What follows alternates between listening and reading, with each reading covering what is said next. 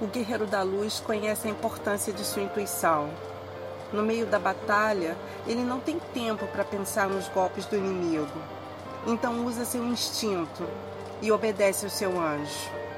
Nos tempos de paz, ele decifra os sinais que Deus lhes envia.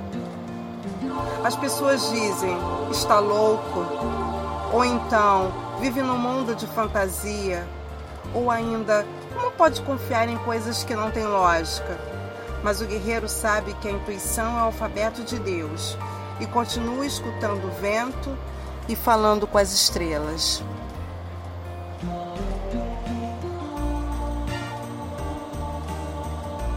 Um guerreiro da luz nem sempre pode escolher o seu campo de batalha. Às vezes é colhido de surpresa, no meio de combates que não desejava mas não adianta fugir, porque estes combates o seguirão.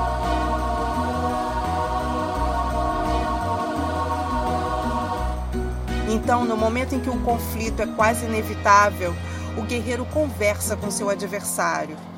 Sem demonstrar medo ou covardia, procura saber por que o outro quer a luta, que coisas o fizeram sair de sua aldeia e procurá-lo para um duelo. Sem desembainhar a espada, o guerreiro o convence que aquele combate não é seu. Um guerreiro da luz escuta o que o seu adversário tem a dizer e só luta se for necessário. Mas se não tiver outra alternativa, ele não pensa em vitória ou derrota. Leva o combate até o final.